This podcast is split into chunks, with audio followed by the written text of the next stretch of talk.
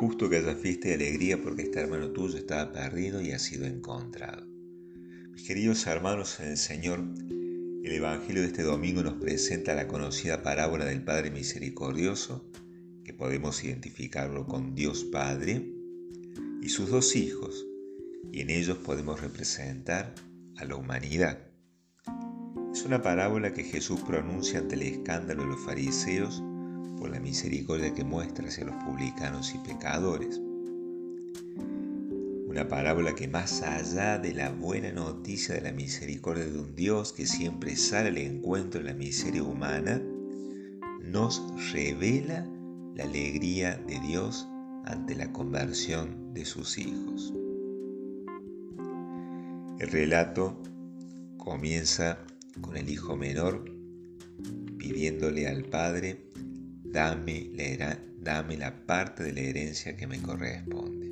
Y el rigor de verdad, según la legislación judía de la época, solo le correspondería cuando su padre muriera. No existía la obligación legal de adelantar la herencia. Es más, si hubiera querido dejar su herencia a un desconocido, lo hubiera podido hacer sin ningún problema. Sin embargo, en silencio, le adelanta la parte. En este hijo vemos representada a la humanidad que tiene sed de novedades, de estar a la moda, de descubrir horizontes nuevos porque se aburre o no valora la casa del padre ni sus tradiciones. No reconoce autoridad, de hecho, al pedir la herencia que le corresponde a su padre, es como si lo matara en vida y por lo tanto no, se, no, tiene, no, no tiene ningún incentivo a rendir cuentas tiene una idea distorsionada de la libertad como si pudiera hacer lo que quisiera, enalteciendo los derechos y olvidándose de las obligaciones. El desenlace es inevitable. Al poner su fin en las cosas perecederas como el dinero y los placeres que se financian con ese dinero, el hijo menor experimentó la pérdida del sentido de su vida, con la consiguiente angustia y desesperación. Experimentó el frío de la intemperie y el hambre que duele al no poder comer ni siquiera las bellotas destinadas a los cerdos que él cuidaba. El cerdo en la cultura judía era un animal impuro. Él no podía comer ni siquiera el alimento con el que se alimentaba un animal impuro lo cual tenemos una imagen de lo bajo que había caído, ¿no? Podemos decir, había tocado fondo. Y entonces recapacitó, dice el texto. Dios estaba actuando en su conciencia. Lo fue a buscar en su dolor. Esto forma parte de la pedagogía divina. Dios nos encuentra en la angustia, en los momentos tormentosos de desesperación y nos pide que volvamos a su presencia, que nos quiere perdonar una vez más. Y así como el hijo menor ensayó un discurso para cuando se encontrara con su padre, diciéndole, Padre, pequé contra el cielo y contra ti, yo no merezco ser llamado hijo tuyo, trátame como uno de sus jornaleros, emprendió el camino hacia la casa del Padre. Movido por el dolor de haber perdido la dignidad de hijo, pero abrigando en su corazón la esperanza que el Padre lo recibiría, quizás no como hijo, pero sí como jornalero. Sin embargo, cuando estaba lejos su Padre lo vio y se conmovió profundamente. Y su alegría fue tal que no dejó que terminara el discurso que había ensayado. No le hacía falta las palabras, podía verlo a los ojos y descubrir en su mirada todo el dolor que tenía en el corazón. Para quien ama todo es sencillo, es sencillo perdonar y olvidar la ingratitud. No dejar que el rencor corrompa el corazón. No quedarse con las apariencias. Mirar profundamente, mirar la herida queridos hermanos, más allá de la buena noticia, la misericordia de un Padre que no se deja ganar en generosidad y acoge nuevamente a su Hijo, centrémonos también en la buena noticia de un Dios que se alegra porque lo que estaba perdido ha sido encontrado. Como la oveja o la dracma perdida que nos relata el capítulo 15 de Lucas. El mismo capítulo que contiene la parábola del Padre Misericordioso. Y la alegría del Señor es nuestra fortaleza.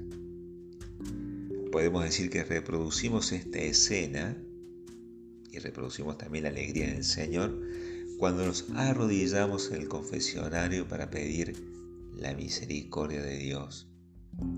Y esa misericordia que nos abraza con su perdón, revistiéndonos con la gracia de la dignidad de hijos que habíamos perdido por culpa del pecado. Con el sacramento de la reconciliación participamos de la fiesta de la Eucaristía, anticipo de aquel gran banquete que el Señor nos tiene preparado en el cielo. Y es justo que haya fiesta y alegría porque estábamos perdidos y hemos sido encontrados, muertos y hemos vuelto a la vida. Y hasta acá podríamos decir, la parábola termina bien, pero entra en escena el hijo mayor, reprochando la bondad del padre para con su hermano menor, reclamando, hace tantos años que te sirvo cumplidor de las tradiciones familiares, trabajador, muy correcto, pero con, una, pero con una ceguera espiritual que no le deja ver el dolor del hermano por haber pecado contra el cielo y contra su padre. Estaba en la casa pero no se sentía hijo, sino siervo. Quizás también el deseo en su corazón de tener esa vida libertina, y se arrepiente de no haber tomado el mismo camino que su hermano. En este sentido, la casa del Padre no era su hogar, era simplemente el lugar donde cumplía unas tareas. No percibía que las tradiciones familiares eran un don que se debe acoger para crecer, sino una carga que debemos cumplir para ser considerados correctos. Y uno podría preguntarse a esta altura, ¿Qué hubiera sucedido si el hijo menor antes de encontrarse con el padre se hubiera encontrado con el hermano mayor? Seguramente por la dureza de su corazón el hijo nunca hubiera vuelto a la casa. Hubiera seguido siendo un errabundo triste y solitario, con hambre. Hubiera encontrado la muerte. El Padre, en su misericordia, sale también al encuentro de este hijo de ceguera espiritual y corazón duro y le ruega que forme parte de la fiesta.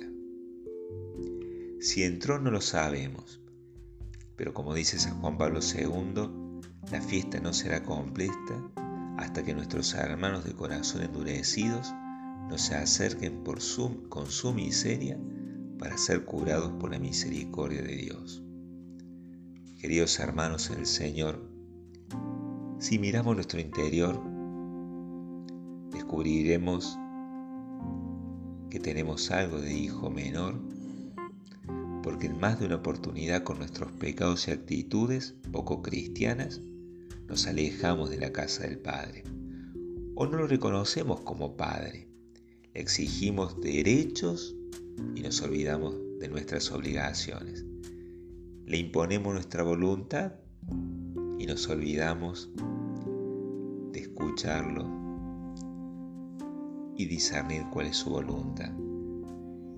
En otras oportunidades nos comportamos como el hijo mayor, cumplidores, hiriendo con nuestros juicios duros a los hermanos arrepentidos, olvidándonos que la misericordia que hemos recibido de Dios la debemos usar para ser misericordiosos con nuestros hermanos. Tenemos que arriesgarnos a mirar sus ojos cargados de dolor y de arrepentimiento. Bajo cierto punto, el Padre misericordioso de la parábola tiene, podríamos decir, una historia triste con sus dos hijos. El menor, más allá del arrepentimiento, le hizo pasar un mal trago cuando le pidió la parte de la herencia y se fue a un país lejano. Y el mayor, por más que después aceptar la invitación de ser parte de la fiesta, con la dureza de su juicio le hizo sentir que no se consideraba su hijo sino un jornalero más. Quizás la parábola tendría que mencionar un tercer hijo, que trabaja con alegría en la casa, dialogando largas horas con su padre, buscando saber cuál es su voluntad y respetándola, que sale a descubrir horizontes nuevos enviado por el Padre, pero sabiendo que tiene una casa, que no tiene miedo de salir en búsqueda del hermano perdido y herido por la vida para traerlo de vuelta a la casa y ayuda al padre a colgar las guirnaldas, preparando la fiesta de bienvenida para este hermano suyo que estaba perdido y ha sido encontrado, muerto y ha vuelto a la vida. Si el Padre misericordioso es Dios, si los dos hijos representan a la humanidad, este tercer hijo con el que completamos nosotros la parábola, que en realidad es su Hijo amado, su único Hijo a quien el Señor nos pide escuchar siempre, es Jesucristo. Queridos hermanos en el Señor, pidamos a Dios la gracia de descubrir en nuestro interior vestigios de estos hijos mayor y menor, pero sobre todo descubrir que la alegría del Señor es nuestra fortaleza, que se alegra con nuestra conversión y que nos ha entregado a su Hijo, a quien tenemos que escuchar para poder convertirnos e imitarlo. Pidamos especialmente esta gracia, que así sea.